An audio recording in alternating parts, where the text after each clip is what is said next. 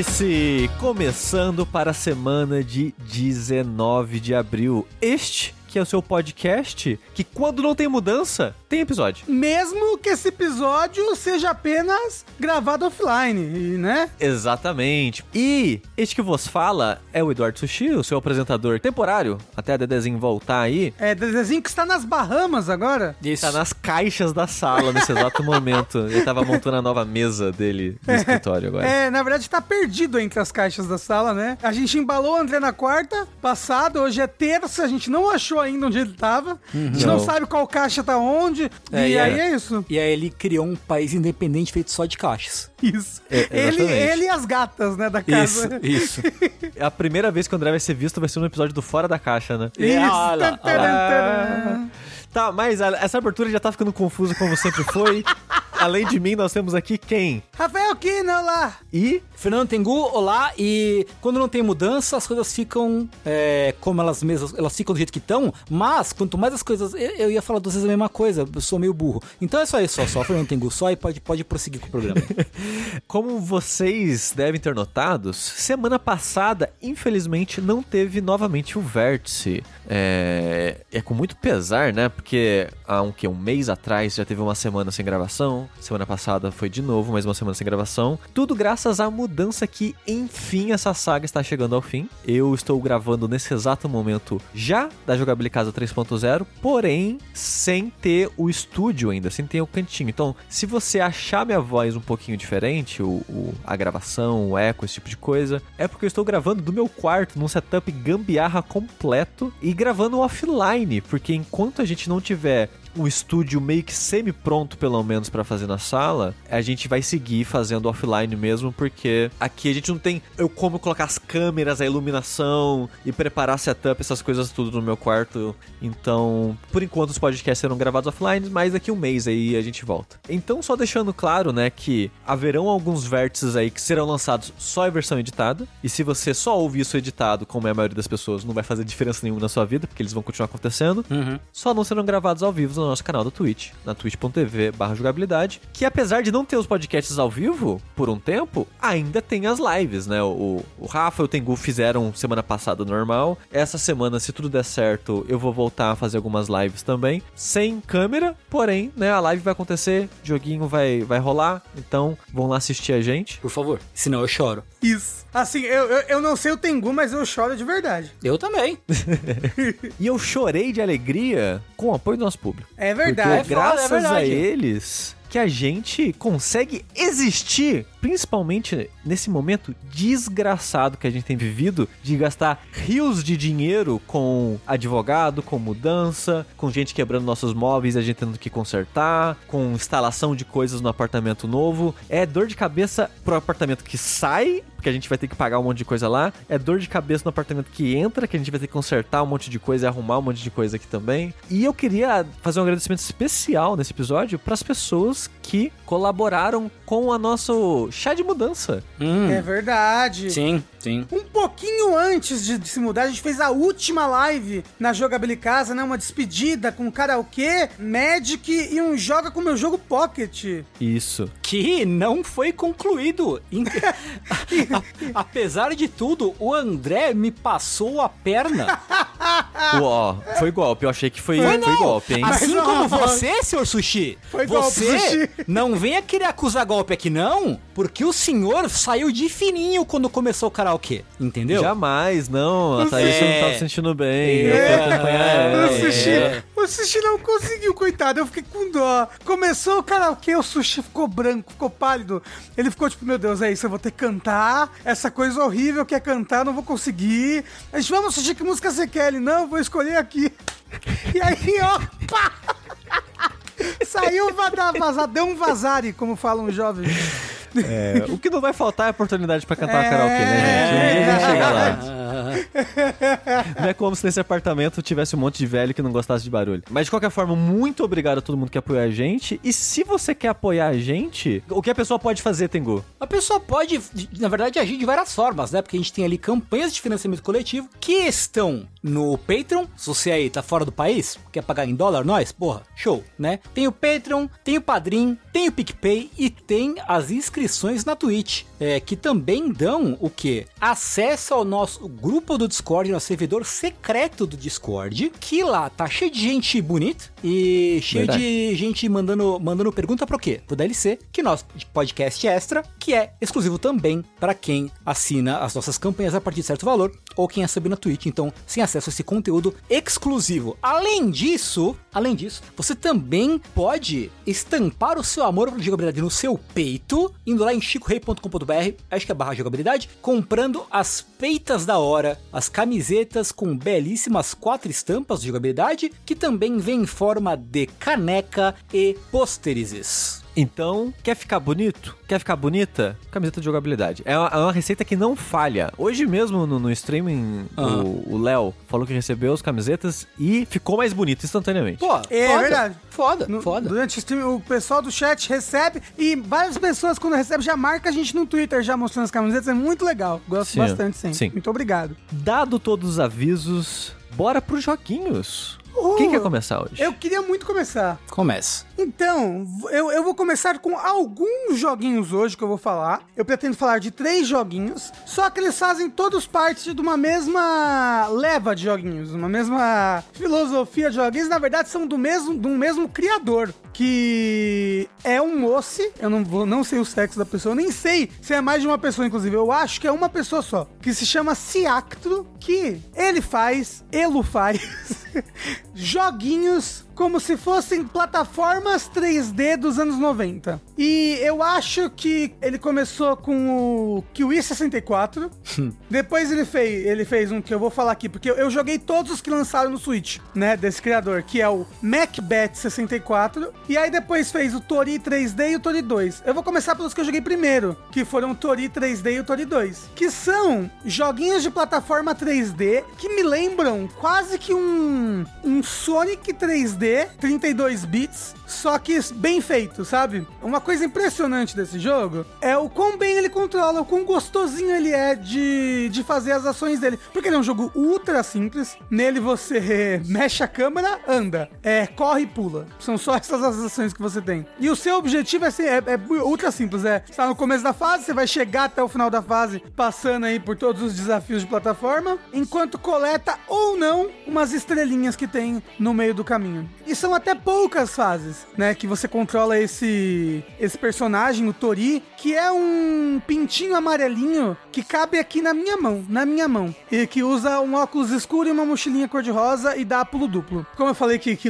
que lembra um Sonic bem feito, é justamente porque, apesar de simples, ele é muito competente, né? Ele é sólido, você, você sente bem o controlezinho do, do, do personagem, do Tori. E são jogos bem pequenininhos, inclusive. É, eu tô procurando aqui agora pra ver, porque eu não conhecia o desenvolvedor e os jogos, que eu acho que é ele, porque o nome é Marcos. E olha só, o Tori 3D saiu no Haunted PS1, naqueles demos de, de PS1, sabe? Ah, nossa. Que a comunidade se junta pra lançar vários demos juntos. Uhum. É, mas eu tava vendo, o Tori 2 que você vai falar, tem nove fases só, por exemplo. É pequenininho. É, o, e o Tori 1 também tem nove fases. São, são, são nove fases sendo tipo assim: são quatro mundos com duas fases cada mundo e um mundo final. E aí tem quatro fases bônus, que são bem difíceis e bem longas, que são até separadas da- da- das fases normais. E o, o, o Tori 2 é a mesma coisa: são quatro mundos, duas fases cada, uma fase final e um mundo bônus. Só que esse mundo bônus tem, tem três fases natalinas. Fases de temática natalinas que, que são, são bem diferentezinhas. E ele é um jogo curtinho, porque cada uma dessas fases você termina em uns 3 minutos, sabe? É bem rapidinho. Até, até menos, eu acho que você termina em, em 2 minutos cada fase. Porque, até porque uma das intenções da fase é que você passe ela correndo, bem rápido. Porque você tem dois objetivos em cada fase, principal. É, isso eu tô até falando en- entre um e o dois. Porque o dois tem um objetivo a mais secreto. Mas você tem dois objetivos nas fases, que é ou você coleta todas as estrelinhas, e aí se você coleta todas, aparece tipo uma estrelinha naquela fase marcando que você coletou todas as estrelinhas, ou você chega o mais rápido possível, e aí você é avaliado com uma nota. Então você acaba repetindo as fases pra, pra pegar notas melhores, sabe? Ou pra, tipo, pegar todas as estrelinhas. Mas, como eu falei, as fases são bem curtinhas e são todas feitas pra você passar por elas correndo. E isso associado com o gameplay simples, os controles bem sólidos, faz com que seja, seja um jogo muito gostosinho de, de você estar sempre jogando. E é muito curto. É um jogo que você zera em uma hora e meia, duas horas. Você zera ele fazendo notas boas já em tudo e, e principalmente pegando as estrelinhas em tudo, porque isso até libera um- uns outros personagenzinhos extras pra você refazer as fases. Os outros personagens, você não pode usar eles pra pegar notas melhores. Os personagens diferentes, eles jogam diferentes? Eles têm, tipo, coisas a mais. Tipo, um dos personagens extra que você pode pegar e norma- normalmente, é, pelo menos no primeiro e no segundo jogo, é coletando todas as estrelinhas, é o Macbeth. E foi assim, inclusive, que eu descobri o jogo Macbeth 64, porque um dos personagens extras é o Macbeth e ele tem pulo infinito. Então, tipo, você pode voar do começo da fase até o fim, diferente do, do Tori, que ele só tem um pulo duplozinho ali. No Tori 2, além desses dois, dessa- desses dois objetivos de fase, de você fazer um- uma nota boa e, e pegar as estrelinhas, você também tem uns CDs secretos pra achar nas fases. Mas vários desses CDs você só consegue pegar voando. Então você, tipo, tem que liberar primeiro o Macbeth e depois refazer a, a fase com eles, prestando atenção, tipo, nos, em coisas que estão às vezes fora do cenário, assim, sabe? Porque como o, o Macbeth voa indefinidamente, você pode quebrar o mapa, sabe? Você pode passar dos limites e ir pra puta que pariu, assim. E às vezes você acha um CD, assim, escondidinho em alguns lugares. Mas é, é bem divertido, bem fácil. E ambos os jogos têm essa pegada que é simples, gostosa, rápida de jogar. E você sabe o que, que é o melhor desses jogos? Que são, que são jogos bonitinhos, né? Divertidos, simples. Cada um deles, Tengu, custa um dólar. Ah, que ótimo. Olha, mesmo no Switch? Mesmo no Switch, eles custam um dólar. Oh. É que na conversão direta, cada um deles custa cinco reais. Mas ok. é ok. É, ok. Cê- Então, mas, mas você diria que são jogos que valem 5 reais? Nossa, vale demais. Ok. Porque, como eu falei, como eu falei, eles são super curtos. Eles são curtos. Você zera eles em duas horas. Mas são duas horas super divertidinhas que você vai passar Sim. com, com, com um jogo que é sólido, sabe? Sim, Ele, sim. ele, ele pode não ser o jogo mais bem elaborado do mundo ou diferente. Peraí, eu, te- eu tenho uma frase perfeita pra isso. É inovador e revolucionário? Não. Mas durante aquela meia hora, cria ali pra você um lugar tão aconchegante. Entendeu? Então, esse jogo é isso. Vale Sei. muito a pena os 5 reais dele sei. pra cada um. Eu comprei os dois de uma vez só. Esse é o jogo que, que dá, dá, dá pra você comprar com aquelas moedinhas gold que você ganha, sabe? Quando você compra outros jogos. Da eShop, né? É, várias vezes você compra uma, uma- uma- alguma coisa na, na eShop e você ganha umas moedas extras que valem dinheiro na eShop. Tipo, certeza que você tem uns 5 reais aí. Porra, compra. compra se você só tiver 5, compre o Tori 2, que ele é obviamente melhor que o 1. Um é, é bem mais simples, o 2 tem algumas mecânicas a mais na fa- nas fases, e as fases são mais sólidas e mais divertidas. Fora que as fases extras do 2, elas brincam mais, assim, tipo, como eu falei, as fases é tipo co- é começo e fim, né? Você começa no lugar, você tem que chegar até, até o gol. As fases extras do 2, que são fases natalinas, a primeira fase você tem que achar tantos sorvetes que estão escondidos pelo mapa, que é uma cidade. Na segunda fase você tem que achar várias lâmpadas de Natal escondidas e depois botar as lâmpadas numa árvore gigante. E eu acredito que esses jogos, eles têm um na Steam também, deixa eu dar uma olhada. Você sabe quanto ele é na Steam, gente? Quanto? Não. É 2,29 cada jogo. Caralho. E um Macbeth 64, que é um jogo mais antigo do que o Tori. O, o Tori é de. Ambos são de 2021. O primeiro Tori é de abril e o segundo Tori é de setembro. Então são ambos de 2021, do ano passado. E o Macbeth é de 2017. Ele, ele é o dobro do preço, gente. Ele é 2 dólares. É, então no Switch ele é 10 reais. Na Steam ele é 4,49. Você viu, Rafa, que ele anunciou um jogo há dois, três dias atrás? Exato, que é o Super Kiwi 64. Exato. Porque antes do Macbeth, teve o Kiwi 64, que só tem pra PC e não é um jogo pago, se eu não me engano. Acho que ele. É, no Witcher ele tá de graça. É, exato, ele é um jogo de graça, é um joguinho fazendo referência a jogos de Nintendo 64. E aí, eu sei disso porque no Macbeth 64, ele faz um monte de grande referência ao Kiwi 64, inclusive na história e no vilão. Porque o Tori 1 e 2 aí, eles são joguinhos de plataforma, né? Começo, fim, muito pulo, muita velocidade. Uou, como eu falei, me lembra um Sonic 32 bits bem feitinho.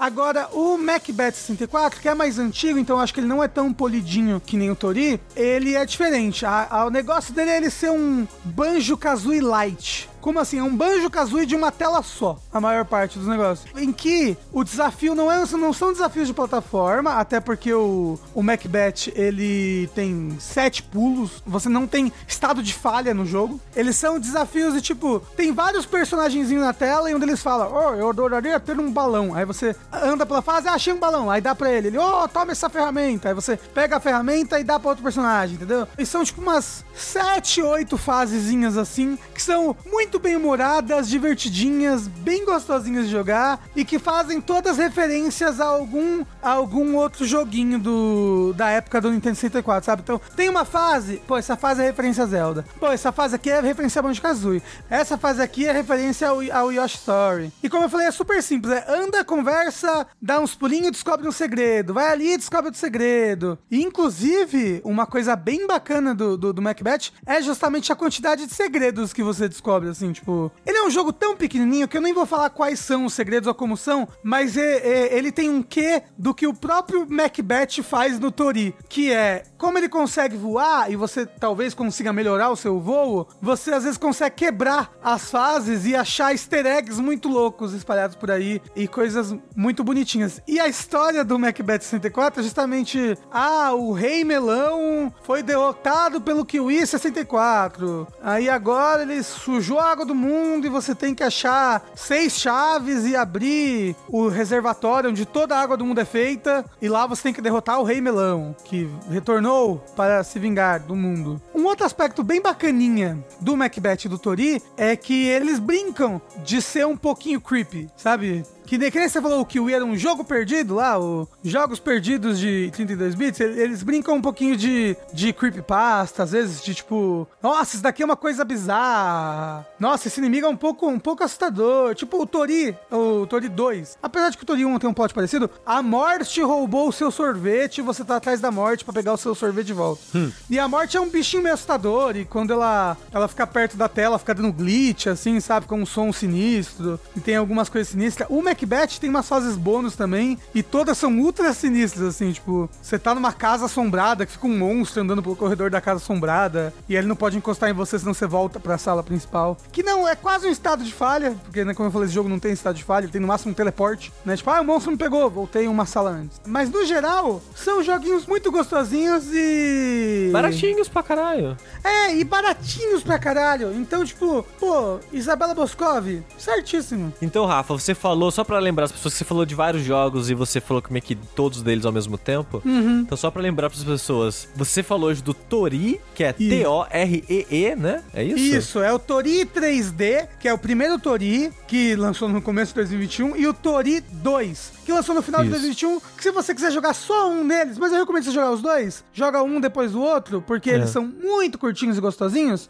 Eles têm por 5 reais cada um no Switch e por R$ 2,50 na Steam. Super baratinhos, gostosinhos, rapidinho de jogar. E caso você termine ou você queira uma pegada mais tipo. um mini adventure né, do, de, de Nintendo 64, todos eles têm um visual meio 32 bits, meio Nintendo 64. É, aí você, você vê o Macbeth 64, que é, que é cheio de carisma, segredinhos, é super gostosinho de jogar, também super curto e vale muito a pena. Né? Tipo, eu fiquei muito feliz de ter achado esses joguinhos.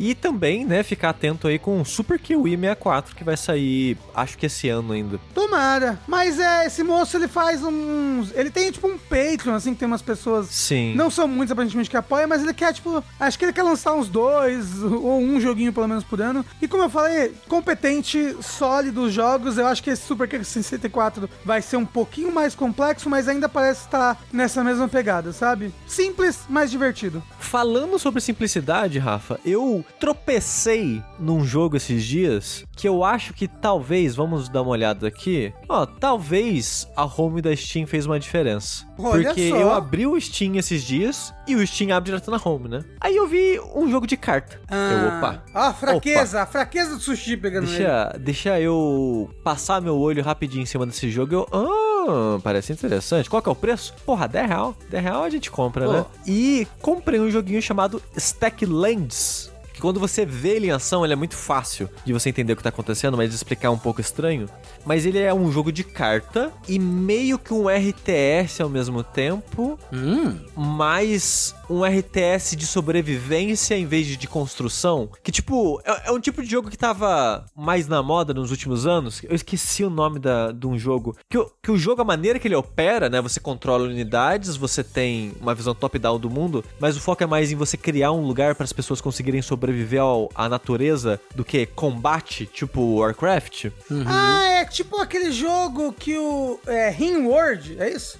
Eu esse Ringworld só conheço de nome, então eu não saberia dizer se é tipo ele. Mas ele é um jogo de Mas- sobrevivência. Mas, é, mas ele não é de carta. Então, esse jogo que eu vou falar hoje, Stacklands, ele meio que pega esse conceito de um RTS, entre aspas, de sobrevivência e coloca ele num jogo de carta. Mas aí como que isso funciona? Tem o playmatzinho, né, que é tipo um tapete onde você coloca suas cartas pra não danificar as costas dela, né, Pra ficar mais suavezinho e bonito e tal. O jogo, ele é como se ele acontecesse num playmat, que o playmat tem um desenho de graminha colorida. No topo do playmat vai ter lojinhas pra você comprar pack de busters de carta. Hum. Pa- pa- parece uma interface de paciência, Sushi. Parece, porque você vai ter muito isso de pegar cartas similares e fazer meio que uma aquilo de colocar uma em cima da outra só com o topinho aparecendo. Uma pilha, um stack. Mas aqui, só que você não, não empilha fazendo só uma, né, só um montinho. Você tá vendo todas as cartas ao mesmo tempo. Aí esse jogo, ele vai acontecer com as cartas nesse playmatzinho. Então quando você começa a partida, quando você dá new game, que ele é meio que um jogo de run, você vai ganhar um, um buster, um pacotinho de cartas que vão vir cinco cartas. Dessas cinco cartas sempre vai ter um villager, um aldeão ali, e vai vir cartas de material, tipo árvore, pedra, uma fruta, coisas do tipo. Por quê? A ideia do jogo é, ele tem ciclo meio que de dia e noite, ele tem passagem de tempo, e todo dia, toda vez que a barrinha do tempo enche, ou seja, passou um dia, você tem que alimentar, alimentar todas as pessoas da sua vila. Hum. Então ele meio que tem essa corrida contra o tempo de você ter comida suficiente no final do dia para a pessoa sobreviver. Se você não tiver comida, a pessoa morre. E se morrer todas as pessoas da sua vila, é game over, você tem que começar de novo. Caralho. E assim, eu eu vou dar leves spoilers. Ele é um jogo que ele não é muito longo. Mas ele é de run. Então, ele é de run, mas tem fim. Ah, você pode ganhar então. É, você não sabe a princípio como o jogo acaba, eu não vou falar como o jogo acaba, mas eventualmente você descobre que tem uma maneira de terminar esse jogo. Que o jogo, ele tem muito disso de brincar com o que ele vai ser pra você. E até meio que fui reticente de explicar algumas mecânicas dele, mas as básicas eu vou acabar falando, porque a parada dele é quando você você tem uma abinha no canto do, da, da tela que você pode fechar, que chama Quest e Ideias. Nas ideias é tudo que você pode construir, porque você pode combinar cartas, fazer stack, né? A pilhinha de cartas de combinações específicas e elas viram outras coisas. E você tem quests secretas que você não sabe que ela tá lá até você fazer algo que o jogo vai te avisar. Olha, agora que você descobriu isso, tem essa quest aqui. Então o jogo ele tem muito disso de dele se desdobrar na sua frente enquanto você descobre as surpresas que ele tem pra você. E que nem eu falei, ele tem uma meio que uma lista em cima de packs que você pode comprar. Você só tem o pack mais básico de todos liberado pra comprar a princípio, que é um pack que só vai vir recurso, vai vir tipo uma pedra pra você quebrar, uma árvore pra você cortar e por aí vai. E conforme você vai avançando, você vai liberando mais pacotinhos que vão dar cartas mais avançadas, por assim dizer, cartas que vão ser guias, né, meio que blueprints te ensinando a fazer combinações e por aí vai. Então o jogo ele tem muito disso de você descobrir as surpresas que ele tem pra você, que eu acho divertido. No dia que eu descobri ele, eu joguei 3, 4 horas seguidas sem nem perceber assim, porque eu tava muito me divertindo fazendo os, os aldeões sobreviverem e tentar descobrir os segredos que o jogo tinha pra mim. Mas a dinâmica dele nessas cartas é você tem que né, fazer as pessoas sobreviverem e a maneira que ele vai funcionar é tem uma carta de pedra. Você pega a carta do aldeão e coloca em cima, faz o stack. O aldeão vai começar a trabalhar na pedra, vai ter uma barrinha enchendo. Quando a barrinha encher, ele quebrou aquela a rocha em pedras menores. Aí tem a árvore, ele corta a árvore, ele vai ter troncos e às vezes maçã, às vezes sai uma fruta da árvore. Aí, conforme você tá, ah, nossa, jogo é de boa, corta umas árvores, tem umas maçã, a maçã alimenta por um dia. Eita, passou uns 7, 8 dias, apareceu um portal. O que, que esse portal faz? A parada é, além de correr contra o tempo para alimentar todo mundo, de tempo em tempo, eu acho que é 8 dias ou algo assim, aparece um portal de monstro. E os monstros, eles vão começar a atacar os animais da, da sua vida e vão atacar você. E se você morrer, morreu, game over. Você tem que começar o jogo de novo. Então ele fica essa corrida dupla contra o tempo de, ok, agora eu sei que eu preciso coletar comida, mas ao mesmo tempo eu preciso ter mais gente na minha vila e preciso de soldados porque você tem como transformar os aldeões em soldado. Só que ele, quando eles viram soldado, eles comem mais e trabalham mais devagar. Hum. Então você fica, tá, então eu não posso ter tanto soldado assim, senão eu não vou conseguir progredir nas minhas construções, na minha coleta de recursos. E eu preciso de mais recursos ainda para alimentar o soldado, porque o soldado é mais caro de alimentar do que a pessoa. Aí a maneira que você faz novas pessoas, é você tem que construir uma casinha, aí você tem que colocar duas pessoas na casa, aí vai nascer o bebê, você tem que esperar o bebê crescer para ele virar um trabalhador, um adulto, né, que vai poder trabalhar e tal. Então ele tem toda essa dinâmica que é bem semelhante a um RTS, que você vai construir construções, que essas construções vão te permitir transformar recursos em outros recursos, e por aí você vai, né, é, crescendo a sua vila. Aí você tem que construir novas casas, porque você tem limite de carta que você pode ter no seu tapetinho. Então você tem que construir meio que umas barracas para aumentar o tamanho do tapete, para caber mais carta. Aí você, com o tempo, você vai conseguindo encontrar animais. Só que os animais, se você não construir cerca, eles saem que quicando pelo, ta, pelo tapetinho e vão chutando e quicando suas cartas para tudo que é lado. Caralho. E é um saco ficar lidando com os bichos, porque você fala, ok, vou fazer uma pilha de cenoura aqui, vou fazer uma pilha de, sei lá, morango aqui. Aí vem a galinha e chuta tudo pra puta que pariu, caga sua mesa inteira, mas você aguenta o caos porque ela tá botando a porra do ovo e você vai usar o ovo para cozinhar e fazer coisas e alimentar as suas pessoas e tal. Então ele tem esse constante balanço do caos dos animais com as construções, com as comidas, com os monstros. E é muito divertido. Ele, é, ele é um jogo que, assim como Vampire Survivor, ele parece meio relaxante e suga o seu tempo. De um jeito que você não presta atenção, mas gostosinho ao mesmo tempo. Uhum. Não é de um jeito que eu acho, nossa, estou viciado nisso, que eu tenho um problema com, com esse tipo de sentimento em jogos, né? Eu não sinto isso nesse jogo. É só, tipo, é relaxante, levinho e, e o jogo me leva, sabe? Uhum. Só que quando eu descobri como termina esse jogo, foi meio frustrante, porque demora bastante para você chegar no ponto, pelo menos eu demorei quando eu descobri, foi, sei lá, uma run de mais de uma hora, uma hora e meia, sei lá, e eu morri. Aí eu, putz, tem que começar tudo de novo, caralho. Tá certo que agora eu tenho informações porque quando você sabe como do, o que combinar para construir o que, você não precisa que o jogo te ensine mais. É só você fazer. Então toda, toda run que você começa, você como jogador você já sabe mais. Então você consegue jogar de maneira mais otimizada. Você já liberou os novos tipos de pack para comprar, então já tá liberado para comprar desde cara. Entre uma run e outra, você guarda algum upgrade, alguma coisa assim? Não, é só informação mesmo. Pode crer. É só, é só mais informação e é só a possibilidade de comprar os packs avançados assim que você tiver dinheiro. Porque uma coisa que eu não falei, esse jogo também tem dinheiro. Uhum. É, você pode vender tudo basicamente que você tem para gerar o dinheiro e é com esse dinheiro que você vai comprar os packs e os packs vão te dar novas cartas. Então, por exemplo, ah, acabou minhas árvores, acabaram minhas pedras. O que, que eu faço agora? Você vende o que você achar que vai sobrar ali, que não é tão importante para você, para ter dinheiro. Com esse dinheiro você comprar um pack, que é o pack da fazenda. E vai, o pack da fazenda vai te dar um, um solo fértil para plantar, vai te dar os animais que vão gerar é, recursos eternos em troca do caos que eles vão instaurar ali na sua, na sua fazendinha e tal. Então isso você já libera de cara, o que permite você já avançar no seu jogo mais rápido.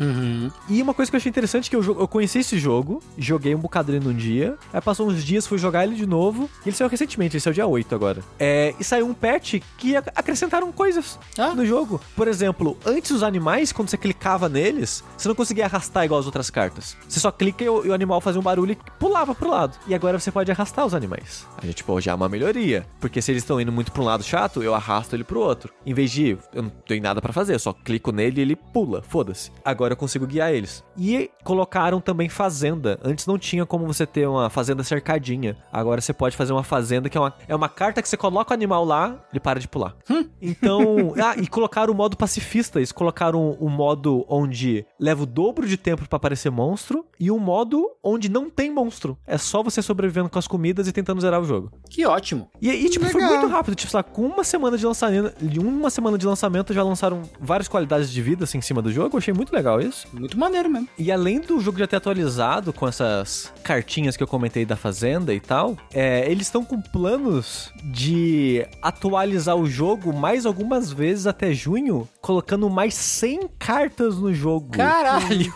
Eu pensei Por que você ia falar que eles iam fazer uma versão física do jogo. Não, é. muito louco porque eu tô descobrindo isso durante a gravação até. Eles lançaram uma atualização, uma notícia no Steam falando: olha, pra quem não conhece a gente, a gente é o estúdio Sock Pop, é o nome do estúdio, e eles lançam um jogo todo mês. Caralho. Por causa do- Caralho! Por causa que eles têm o esquema do Patreon, aí todo mês eles lançam um jogo simplesinho. Ah, caralho. Aí emes lançaram esse Stacklands, aparentemente tá dando muito certo pra eles, e eles falaram: beleza, a gente vai passar algum desses meses, em vez de fazer um jogo novo, a gente vai fazer mais atualizações pra esse jogo e transformar ele talvez em outra coisa, colocar novas mecânicas, aprofundar mais ele. Uhum. E depois que a gente transformar a versão 2.0, que eles falaram que tem a pretensão é de né, lançar mais 100 cartas. O jogo, só pra ter noção, o jogo ele, ele tem tipo cento e poucas cartas, então vai quase dobrar o número de cartas Caralho. do jogo. E eles falaram que eles vão aumentar o preço depois disso. Então, se você ficou interessado, compra o jogo já, né? E fica esperando ah, o, o, o jogo terminar de ser atualizado em junho.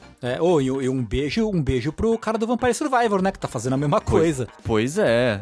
É um formato que eu tô começando a gostar. É um bom Eu- formato. Eu, ta- eu falei, comentei isso com vocês em algum momento, em algum. Não sei se foi algum podcast ou live. Que, mano, que, o- né, que o André sempre fala que não gosta de pegar jogo em, em Early Access, eu nunca me importei. Mas o Vampire Survivor, pelo menos, cara, tá mó legal do jeito que tá, assim. Porque tá em Sim. Early Access, beleza, mas, cara, todo. Cada três semanas ele lança um bagulho novo, assim. Sabe? Não, toda semana, Tengu. Acho que é toda né? semana. Esse pai toda semana É, mesmo. Nem que seja tá- um personagem ou uma arma, ele lança alguma coisa. É, é muito doido, assim, tipo, é o suficiente pra você fritar um dia. Cara, você pega um dia, dois dias, É. três dias, frita, faz tudo que tem pra fazer. Aí, beleza, ah, tô de boa agora. É. Aí, semana que vem tem, porra, te- saiu boneco novo, ativement novo, cara, de novo. Pá, entra no fervo. E pra mim, cara, que, que formato maravilhoso de jogar, assim, sinceramente. Pra mim, o que eu acho que tá pegando nessa, nesse formato são jogos curtos, simples, com atualizações frequentes. Sim. Porque o- eu, eu já falei essa história um milhão de vezes, desculpa pra quem ouve a gente muito tempo. Mas a minha primeira experiência com o Early Access foi antes de ter um nome pra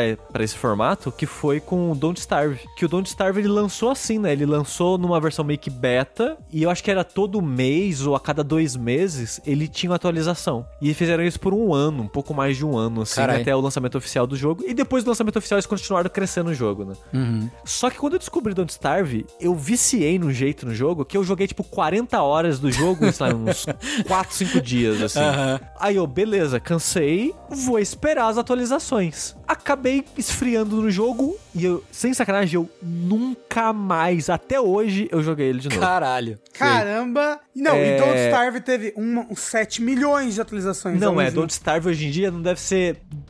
Tipo, o que eu vi de Don't Starve não deve ser 10% do que ele é hoje em dia, sabe? Exato, é. E é um sentimento que acontece frequente comigo em Early Access, assim, principalmente jogos de roguelike, né, que muitos deles acabaram lançando nesse formato, Uhum. é que era atualizações demoradas, que me dava preguiça, porque já era um jogo que eu jogava muito, aí tinha que esperar, tipo, dois, três meses pra ter uma coisinha ou outra, e meio que eu esfriava no jogo. A parada do Vampire Survivor é, ele lançou com pouco recu- é, pouca coisa, você jogava, sei lá, oito horas, você viu tudo que o jogo tinha pra ser visto, mas toda semana ele lança uma coisinha, uma, uma justificativa pra você abrir o jogo pelo menos uma vez. É. Você joga uma run de 30 minutos e fecha. É. Semana que vem, 30 minutos e fecha. E esse formato virou um ritual pra mim. Toda semana eu vou jogar pelo menos 30 minutinhos e tô satisfeito. É, e, o jogo, e o jogo de 5 reais, 6 reais, sabe? Exato. Aí o Stacklands, eu tô sentindo que. Vamos ver como é que vão ser as atualizações dele. Mas eu tô sentindo que vai me pegar da mesma forma. É um jogo de 10 reais. Eu vou jogar uma runzinha e eu vou esperar a próxima atualização. Brabo. E assim, tô curioso, tô animado, vamos ver pra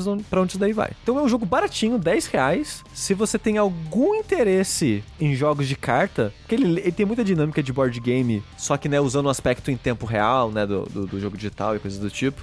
É, eu recomendo muito, é um jogo divertido, que a run você pode parar no meio e continuar depois, então por mais que a run possa ter, sei lá, duas horas, você pode parar e voltar quando você quiser.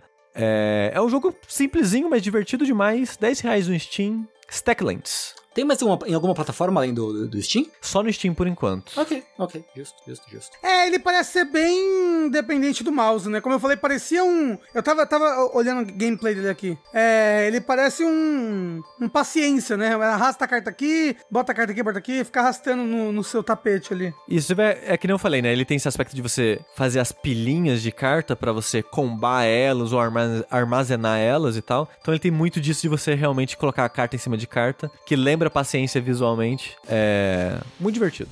E enquanto o Sushizinho tava lá com sua fazenda, seus animaizinhos e suas cartinhas, eu estava voando ao- em direção ao espaço, né? Para o infinito e além, como diz o Buzz Lightyear. Porque, assim, tem um rapaz aí, né? Um, um carequinha chamado Hideki Kamiya, que ele é viciado em fazer jogo bom. Nunca vi um homem tão viciado em fazer jogo bom, é impressionante, assim.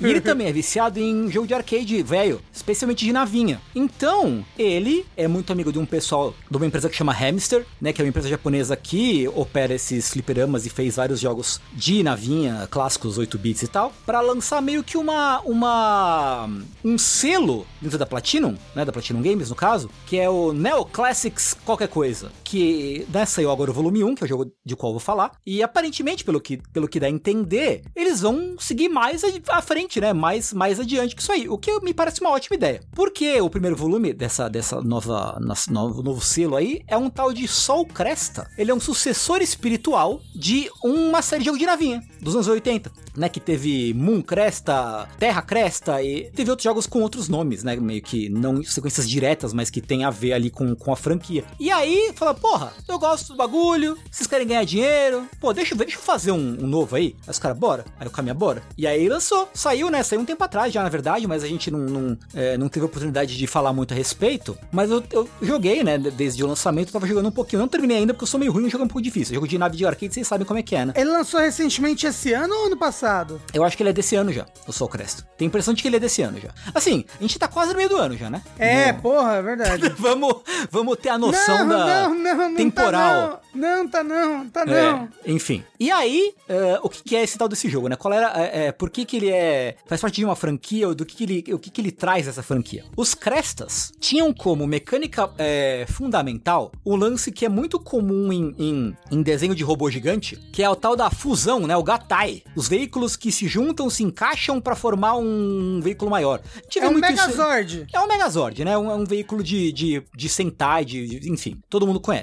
E aí, qual é o lance? Você, nos, nos Crestas, né? Você tem essa opção de você ter várias, é, três, até três pedaços, três navinhas, que formam um navão, e você pode rearranjar as naves em, em formas específicas para ter efeitos específicos, né? Então, por exemplo, no Sol Cresta, né? A nave vermelha é um tiro que ele é mais ah, espalhado. A nave azul dá uma propriedade de teleguiado. E a nave amarela tem um tiro que é tipo um míssil mais lento de broca, que é mais forte. Então, dependendo da maneira com que você ordena as naves, você tem efeito diferente. Então, por exemplo, se você coloca a amarela na frente, a azul no meio e a vermelha, e a vermelha atrás, acho, não, não me recordo exatamente, você tem um tiro de broca teleguiado. Ou você tem um tiro vermelho que espalha mais. Mas você controla as três você, sozinho. Não, então, qual é o lance? Tem um botão que você segura. Quando você segura o botão, as naves desencaixam. E aí você usa o direcional pra reorganizar as naves. E o tempo, tipo, o tempo dá uma paralisada e tal. Então você não precisa ficar numa Ah, loucura. Aham. Né, pra, pra fazer isso nem nada. E né, isso era uma mecânica básica dos Crestas antigos. Mas, a coisa mais divertida do jogo é que ele é, também você pode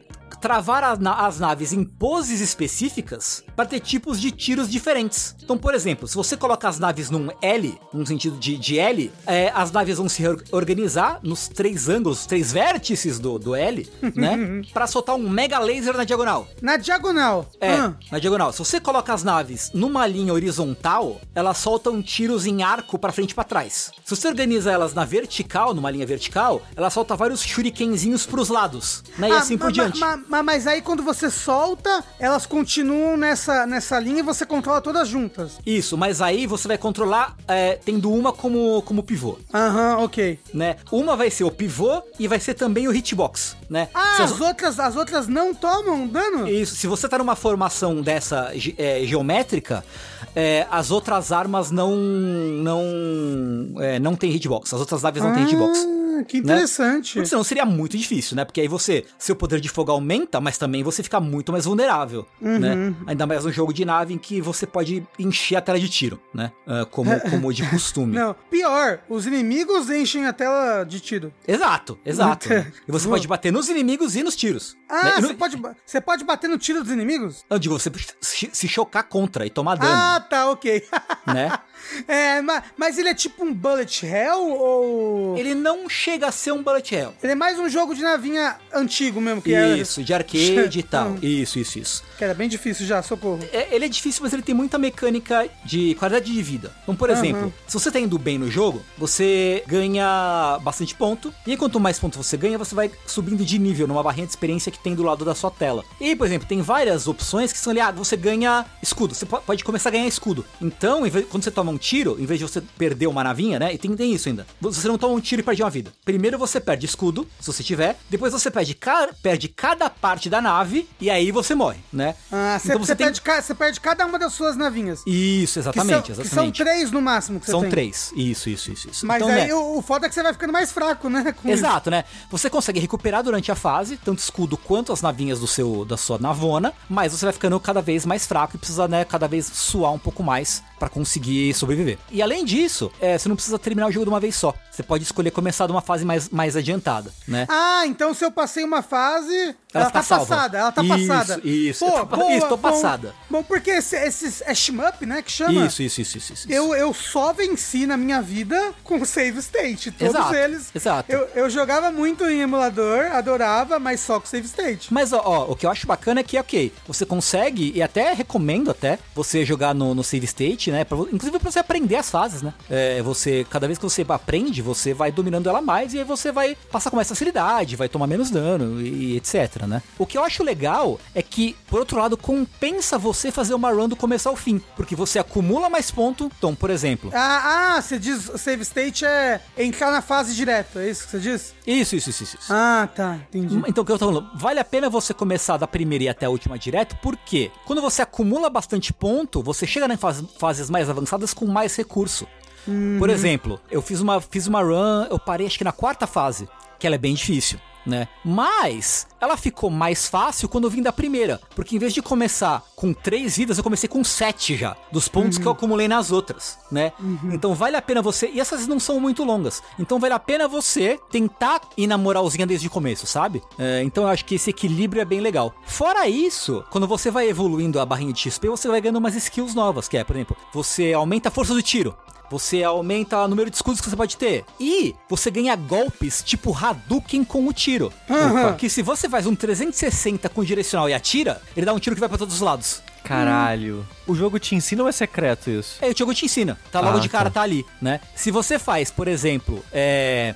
Cima baixo ou baixo cima com o tiro, você dá um tiro que vai pra trás ou pra frente, pra acertar inimigo atrás, né? Se você faz um Hadouken pra direita ou pra esquerda, ele manda um tiro pra esquerda ou pra direita, né? Então, eu acho muito legal que ele aplica uma lógica Platinum Games de gameplay ao gênero de nave. Muito que é legal você isso. dominar golpe, dominar input de golpe, dominar combo, você usar cada formação pra uma situação diferente. E quanto Uhum. mais você avança, mais o jogo exige que você aplique essas técnicas, né? Porque na- nas primeiras fases, você não tem que prestar tanta atenção assim. A partir da terceira e da quarta, ok, tá vindo mais inimigo por trás, tem inimigos que tomam mais dano de, de um tipo de arma diferente, de um tipo de cor de nave diferente. Existem, por exemplo, umas caixas de munição no jogo que você só consegue quebrar com uma cor de nave específica né? Então você tem que, ok, aqui eu vou passar mais rápido pelo lado, vou atirar pra poder dar tempo de eu trocar a cor da nave e aí ir lá e e quebrar a caixa, né? Então ele exige execução. Ele tira um pouco a exigência de você esquivar de tiro para botar um pouco de- da execução de atacar, né?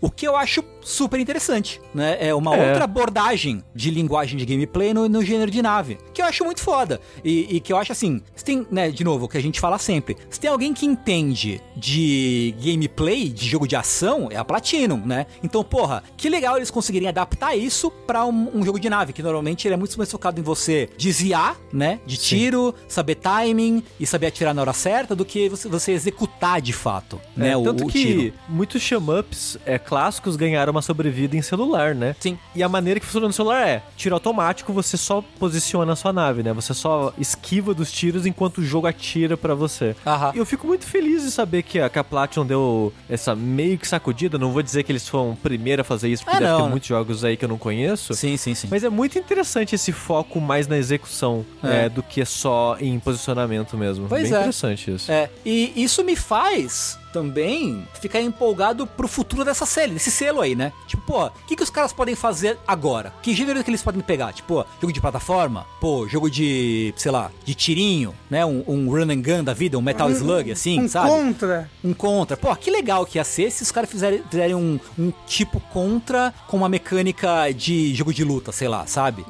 Ou um jogo de, de esporte, de um decathlon da vida, sabe? Pô, dá pros caras viajarem pra caralho, assim, fazer todo tipo de coisa, sabe? O porém, que eu acho, o único porém desse jogo é que ele é um pouco caro. Eu não É, lembro. eu ia falar isso, Tengu. Eu ia. É. Porque eu esqueci que esse jogo já tava pra sair. Aí você começou a falar, oh, caralho, é verdade, porra, e tava pra sair agora. Sim. Acabei esquecendo na correria da mudança, essas coisas tudo. Aí eu fui ver o preço, que eu, não, esse aí eu vou comprar, porra, Platinum, Shum Up, é isso daí. Uhum. 40 dólares o jogo Dólares? base. É, É. Ou em real, 215 reais na PSN brasileira. Ah, no Steam deve estar Porra. mais barato, eu imagino. Não, com certeza, mas Eu quando imagino. você falou 40, eu pensei que você ia falar 40 reais. Eu falei, ah, não, pô, sushi 40 reais tá. Que exagero, Pelo né, amor Sushi? de Deus. Aí, dólares. Eu, "É, dólares, o dólar é muito caro, sushi. Essa É. palavra me machuca, essa palavra dólar. Tá, tá 75 reais no Steam. Ok, mais, Mais aceitável, acessível. Mais acessível. E aí, você pode comprar, além disso, um modo modo dramático, que tem cutscenezinha de história, diálogo, que é tipo, você paga uns, sei lá, 10 dólares a mais, eu acho. 40 o jogo normal, 50 o Dramatic Edition e em real Isso. 215 o normal e vai pra 265 o dramático. É, gente. Oh, Dramatic Edition, sou eu, É, né? é isso, é. E na, e Pra chorar mesmo, né? e na Steam o- a versão dramática é 96 reais. É Menos mal, menos mal. Mas me- mesmo assim, né? É, e tipo, eu vou esperar uma promoção. Eu quero muito jogar, mas é, eu vou não. esperar uma Esperar uma promoção. promoção, tá tudo bem, tá tudo bem, saca? Quem é que distribui? É a Square? É a própria Platinum mesmo. É. A própria Platinum? Hum, Isso. ok. Porque é um projetinho pequeno, é só de. Quer dizer, tem, tem físico feito pela Limited Run, eu acho, desse jogo. E no Japão tem também. Mas é uma tiragem muito pequena. Né? Inclusive foi legal porque no Japão eles fizeram ah, beta teste em arcade mesmo desse jogo. Oh. que eu achei bem legal. interessante. Pois é, eu achei, achei É. bem E- espirituoso. Falando nisso, você tá jogando em stick? Que ele parece um bom jogo pra jogar em. Parece, Em mas stick. eu fui um completo maluco e comprei no Switch ele. Ah. Né? Que Mas pra faz jogar- sentido, o tipo de jogo faz sentido. É, e no Switch dá pra jogar com a tela na vertical, que é o jeito certo de Porra. jogar shmup, né? Você virar a tela na, na vertical. Então, no final das contas, foi a compra certa. É. E, e aí, como é que você controla? Com o Pro, o Pro Controller. Ah, você bota num lugarzinho assim? É, apoia. é, Tem, tem, vem, acho que deve vender na internet um tipo um grip que você encaixa a tela na vertical. Sim, tem, tem sim. Tem, né? sim. Ah, Tem. Ou, você, ou você deixa, deixa num, em- encostado em algum lugar e joga com o Pro Controller. Ele é um jogo Né? de TikTok, pra quem não tá entendendo. Né? Esses jogos de navezinha antigos, eles, eles não eram widescreen, eles eram. Isso. Eles eram tipo tela de celular. Tanto por isso que inclusive, encaixa super bem no celular. Então, se você deixar a, telinha do Switch em pé, assim, de lado, de pé, de lado, não sei falar. E aí você vai na- na- nas opções do jogo mesmo, tem uma opção, ah, é, orientação da tela, horizontal e vertical. Aí você escolhe como você quer que ele renderize a, a- a tela do jogo, assim. Legal. Então, cara, porra, legal pra caralho, assim. Muito legal mesmo. O preço é bosta, mas, né, é o que é. Você conseguiu zerar? Ainda não, porque ele é um pouco difícil, dificinho, assim.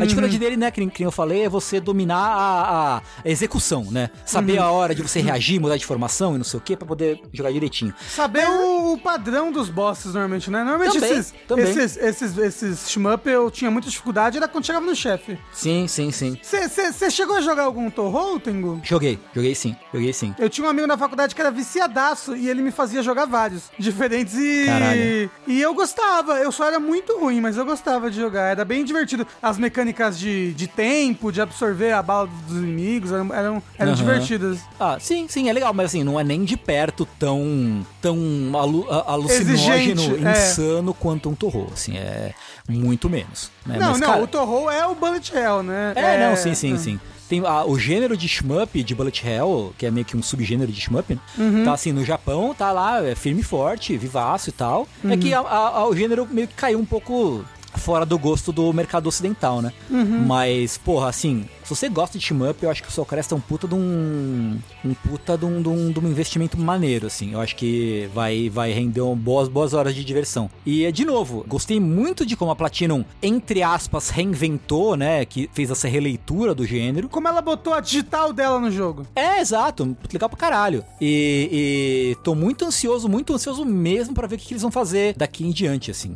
Com esse de verdade. selo. Pra encerrar o podcast de hoje, eu gostaria de falar de um jogo que é um sushi-like. Um sushi Ah. like. Que, na verdade, ele, ele não é um sushi-like, porque pra ser um sushi-like ele teria que ter vários elementos, né? Mas ele é um jogo que eu, eu achei bonitinho. E assim, eu, eu não falo isso, né, criticando ninguém que, que, que me indicou o jogo nem nada, mas de certa forma eu fico feliz que as pessoas pensam em mim quando vem esse tipo de jogo. Que eu comprei o jogo no lançamento, né, e tal, tava meio que acompanhando de longe, assim, ele. Mas quando ele saiu, várias pessoas viram o jogo e, olha, esse jogo tem a cara de sushi. E várias pessoas me recomendaram ali no Twitter Hum. que é o Patrick's Parabox. É, que é um jogo de puzzle. Veja só, você, quem diria? Hum.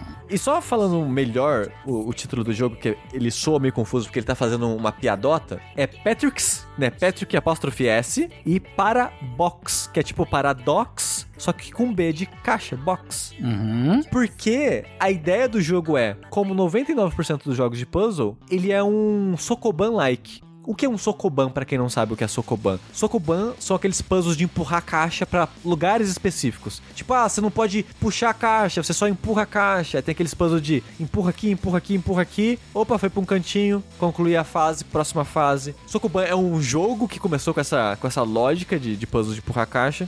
E hoje em dia ele é basicamente um estilo de jogo que tem um milhão de Sokobans likes aí. Babas Yu. O Babas Yu, ele é muito inspirado em Sokoban, por exemplo. Aí o Patrick Parabox, ele também é um Sokoban-like, porém ele tem um twist que só cresce. Eu não terminei o jogo ainda, eu joguei acho que umas duas, três horas dele. Ele tem centenas e centenas de puzzle que a cada mundo ele apresenta uma mecânicazinha nova e dá aquele sentimento de a, a pessoa ela ela não, não, sabia onde parar, não, tipo, dá, dá a impressão que o jogo vai seguir pra sempre, que a, a pessoa que, que desenvolveu o jogo tem criatividade eterna e você vai fazer igual tipo The Witness, vai fazer 600, 700 puzzles ali quando o jogo acabar. Porque que eu falei, eu joguei umas 3, 4 horas e já fiz mais de 100 puzzles, porque os puzzles são rápidos. E essa lógica dele, ela começa muito simples e vai crescendo de uma maneira muito interessante. E como é que é essa lógica? A princípio, é para ele te ensinar a empurrar caixas, ele começa como um Sokoban. Então, a fase, né, o cenário que o jogo acontece é uma caixa, é quadradinho, né? Nesse quadradinho vai ter, vão ter paredes, né, limitando a sua movimentação. O seu personagem, ele também é uma caixinha com dois olhinhos e você tá empurrando outras caixas dentro de umas, uns contornos no cenário e o seu personagem também tem que ir para um contorno específico com dois olhinhos e aí você conclui a fase. Então você tem que pegar caixas, empurrar caixas para pontos específicos e depois você ir para um outro ponto específico, você conclui a fase. Simples. Sokoban, com a diferença que você precisa colocar seu personagem num- num- numa saída, digamos assim. Só que depois que o jogo te ensina o básico do básico, o que, que ele faz? Ele apresenta uma caixa pra você que você tem que empurrar, só que essa caixa tem uma fase dentro dela. Hum. Ela, ela tem meio que uma área, não necessariamente uma fase, né? Ela tem uma área dentro Eu dela. lembrei, eu vi esse, esse vídeo desse jogo. Agora eu lembrei qual é. Pode crer. Pode crer. Agora eu lembrei. Agora eu lembrei. Ok. Esse cenário que você tem dentro de uma caixa, às vezes, o, o contorno que eu falei que você precisa colocar uma caixa, tá dentro dessa fase que é dentro de uma caixa. Então você tem que. Tá, eu preciso colocar uma caixa dentro dessa caixa. Como é que eu faço isso? Aí você tem que. É aquela parada que eu gosto de jogo de puzzle, que é te ensinar sem texto nem nada, de maneira intuitiva, através só do, do design do puzzle, como ele funciona, né? É um, é um elogio que eu fiz muito pro um dos meus jogos favoritos de 2020, que é o A Monster Expedition. E esse jogo ele faz isso muito bem também, de te encurralar em situações que te forçam a aprender como ele funciona. E como que faz para você entrar nessas caixas? Quando você não consegue empurrar ela mais, ou seja, ela tá encostada numa parede, e você anda na direção dela, você vai entrar na frestinha dela e o jogo vai dar um zoom naquela caixa e ela vai ser o quadrado principal em que o jogo se passa. E para você sair, é só sair pela portinha que você entrou. E para você empurrar caixas dentro dela, é só empurrar uma caixa em direção àquela caixa enquanto ela estiver encurralada também. Aí você pensa, ah, não é tão complicado assim. Às vezes a, a tela que eu comecei não tem o, o, os, as posições que eu preciso colocar as caixas, mas né, eu tô vendo ali que tem uma caixa que tem um contorninho, que você consegue ver bem, né, o, o que vai ter dentro do, daquela caixinha que você vai entrar. Porém, às vezes vai ter fase dentro de fase dentro de fase. Aí, que eu falei, a cada mundo, a cada conjunto de fases, ele coloca uma mecânica nova. Aí depois ele coloca, por exemplo, caixas clones, onde você entra em uma caixa e vai parar dentro de outra, por exemplo. E tem momentos que ele vira o nome dele, Parabox que às vezes você tá dentro de uma caixa e você tem que colocar ela mesmo dentro dela através de movimentos de caixas de. Tá, eu vou pegar essa aqui, eu vou colocar a caixa A dentro da B e a A ela tá carregando um clone da B, ou seja, eu vou colocar a caixa dentro dela mesmo, porque o, o número de marca no chão que eu preciso colocar a caixa é meio que menor que o número de caixas que existe na tela principal. Então começa a ter uns puzzles de, de dar nó na cabeça, assim assim, sabe? Uhum, uhum. Você explicando, é. eu já tô super. Já tô super é, é, com medo já. É, é, é que explicando sem ver é, é, é mais estranho ainda. Mas é tão gostoso e o jogo, ele é muito esperto, que eu falei, eu fiz mais de 100 puzzles, porque os puzzles são muito rápidos. E eu acho que é uma sacada boa que vários jogos de puzzle modernos têm tido, é isso, tipo, a gente vai fazer um jogo de puzzle que ele vai ter desafio, ele vai ser difícil, ele vai precisar daquele momento de catarse, né? Tipo de, ah, porra, entendi o que tinha que fazer, mas comprimido num intervalo muito curto de tempo. Em vez de ser um puzzle elaborado, que você vai passar uns 10, 15 minutos pensando nele, não, é um puzzle que é uma tela, que você olha para ela, você meio que já tem todas as informações ali, você só precisa sacar o twist daquela fase, e às vezes 2, 3 minutos é o suficiente para uma fase difícil, por exemplo.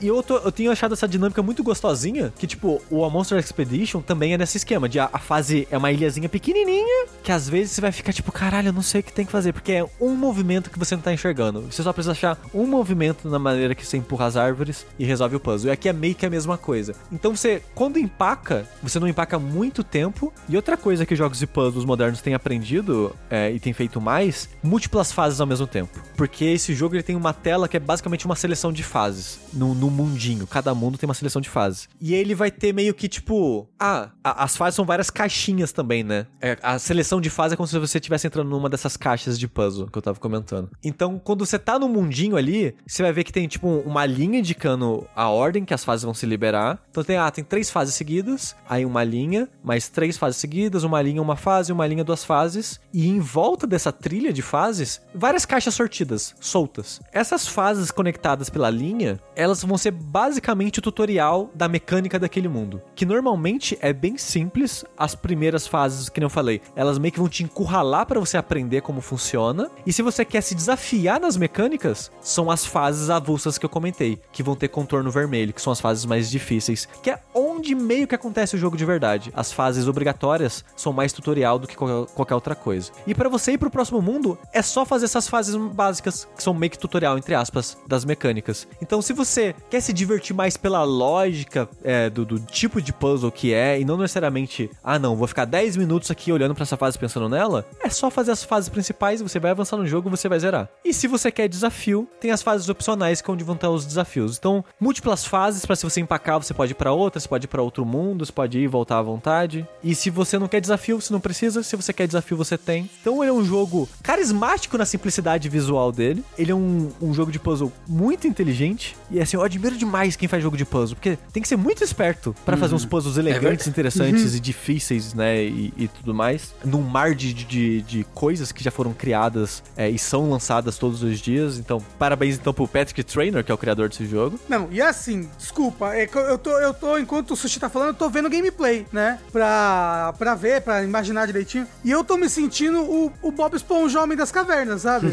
que eu tô olhando, eu tô olhando e eu tô em posição de ataque. Eu tô com medo do, do desconhecido, porque as coisas que estão acontecendo aqui, tem, tem uma caixa e ele tá dentro dele mesmo, e aí ele bota as coisas pra fora, só que elas saem infinitamente pra direita. E nossa, e eu tô tipo, o que, que, que tá acontecendo, meu Deus do céu? Ó, é, Bi- Big Brain, cê- cê- você tem que ser a Valesca Popozuda no Gaiola das Cabeçudas pra entender o que tá acontecendo aqui. Mas só nos mais difíceis.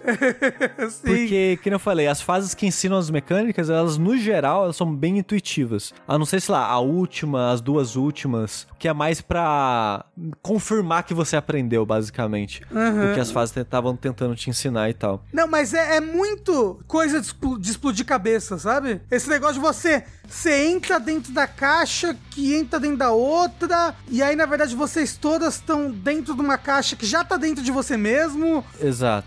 Então, tipo, falando parece mais confuso do que é de fato. É, tipo, É quando você tá jogando. Quando você assiste ou joga, continua confuso, mas menos confuso do que só ouvir. É, É. exato. Sim, sim, sim. Mas assim, parece ser um puta jogo de puzzle legal. Eu acho difícil ele não estar no meu top 10 do ano, assim. É, vocês sabem o quanto eu gosto de jogos de puzzle, principalmente quando é desse estilo, assim. Eu tô gostando demais é, dele. Eu só não, só não terminei ainda, porque eu basicamente fiquei uns 15 dias, sei lá, quando a, a mudança foi dia 13. Hoje é dia 19. Foram quase uma semana sem jogar nada. Eu joguei, tipo, três partidas de Vampire Survivor ontem e joguei umas duas horas, sei lá, um pouco mais de Vampire Survivor hoje. E foi isso. É... Mas assim que eu tiver tempo pra sentar com mais calma e, e focar no jogo de puzzle, eu quero muito voltar pra ele, que eu tô gostando demais. É, por enquanto, ele só tem pra PC e ele tá custando 38 reais no Steam. Ok, é um bom preço. Pô, tomara que ele venha pra, pro Switch por um bom preço. É, ele, é, ele, ele é, parece é um jogo gostoso de Switch. jogar pro Swi- no Switch. É. E ó, e eu vi aqui, ele tem 350 puzzles. Caralho!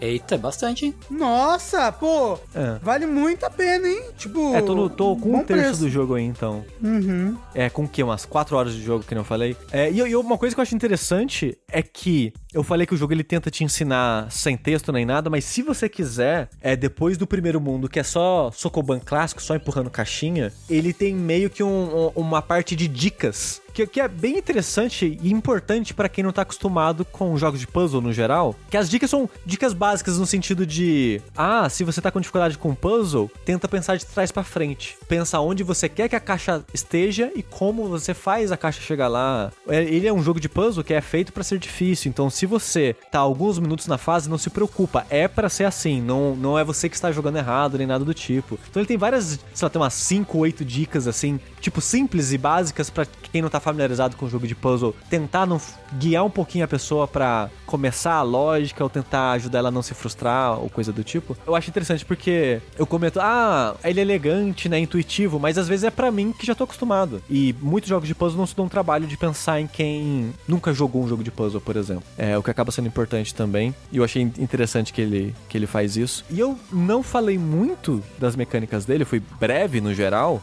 o que pode parecer ter feito o jogo soar simples demais e não fazer sentido pros elogios que eu tô fazendo pra ele. Mas é que nem o Tengu e o Rafa estavam falando, ele é um jogo de descobrir como ele funciona e de ver o que acontece e de experimentar. E eu não queria entregar essas coisas. Então, eu acho que quem gosta de jogo de puzzle, ou, ou tem uma leve curiosidade pelo menos, talvez vai ficar curioso com a parte superficial que eu falei. É, dê uma chance aí pro Patrick's Parabox. Principalmente quem seguiu a minha dica de jogar o a Monsters Expedition e The Witness e, e curtiu, talvez esse, esse também você curta.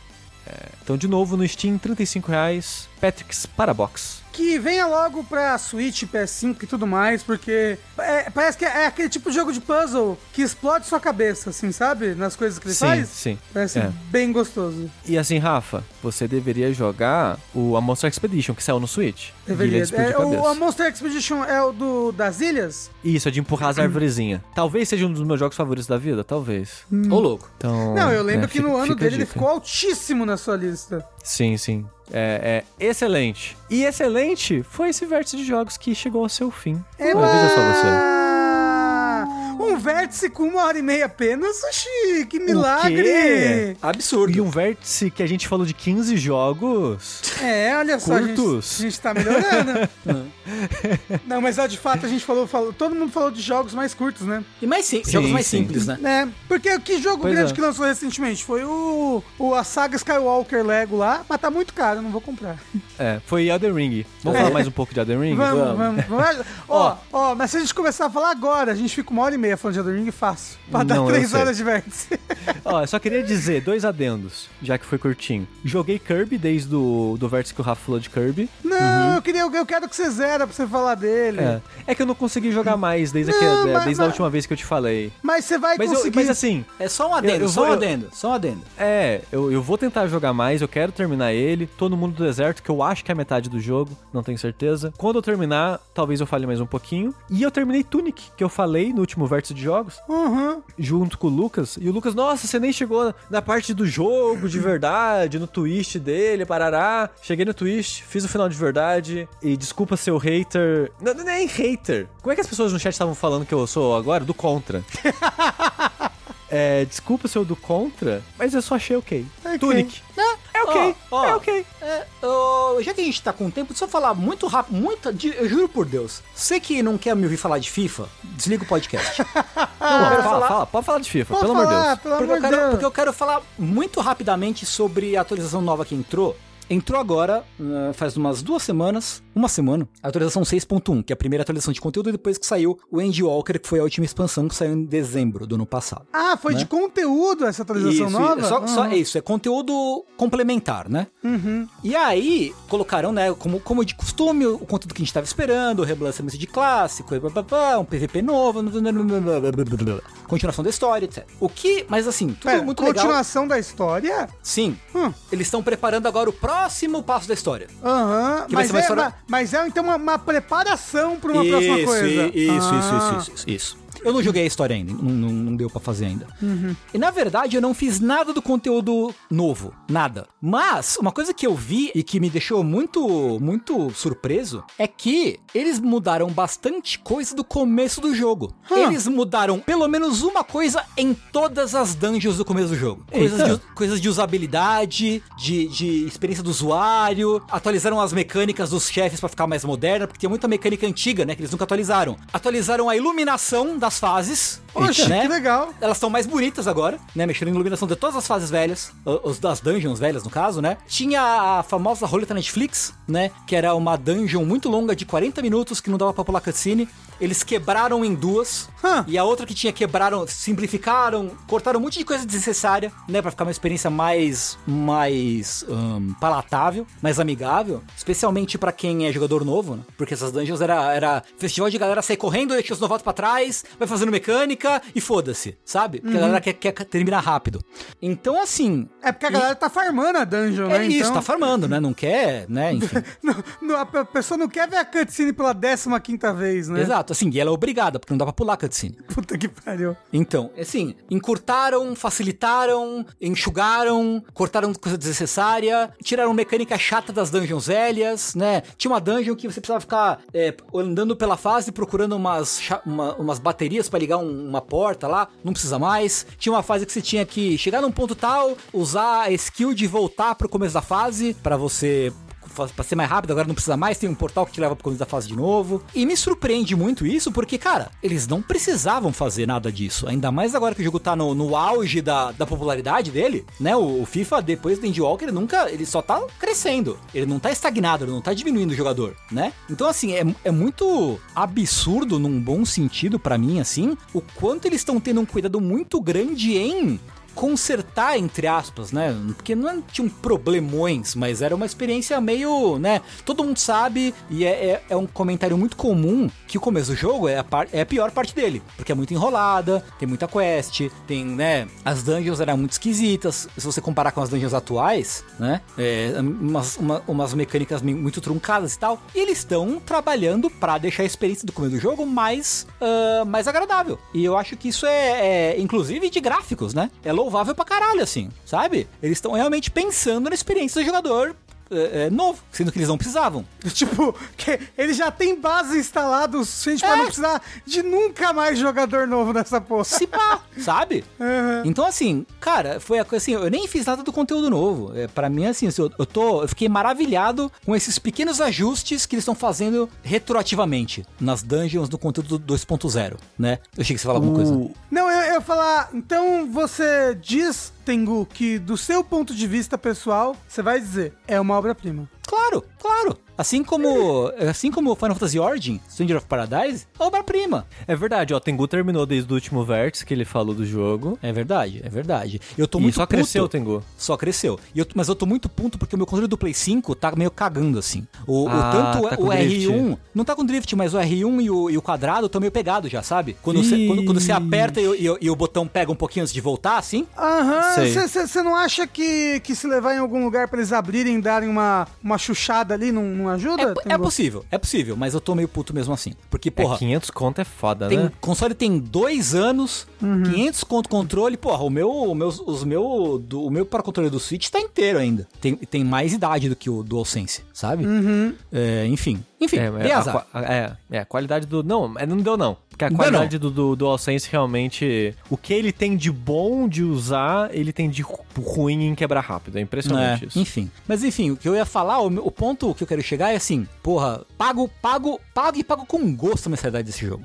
Caralho, pago com gosto. Porque os caras têm cuidado com o jogo, pô. Os caras cara fazem um bagulho com cuidado mesmo, assim. É absurdo, absurdo, ridículo. É, eu, assim, nem parece que é da Square. Então, eu tava, eu tava, eu tava comentando, comentando sobre isso com um amigo meu que é muito fã de Kingdom Hearts. Que tava muito feliz que, né, que vai ser, anunciaram Kingdom Hearts 4, né, e tal. Mas que a Square tá- toma decisões bizarras, a torta direito, assim, né?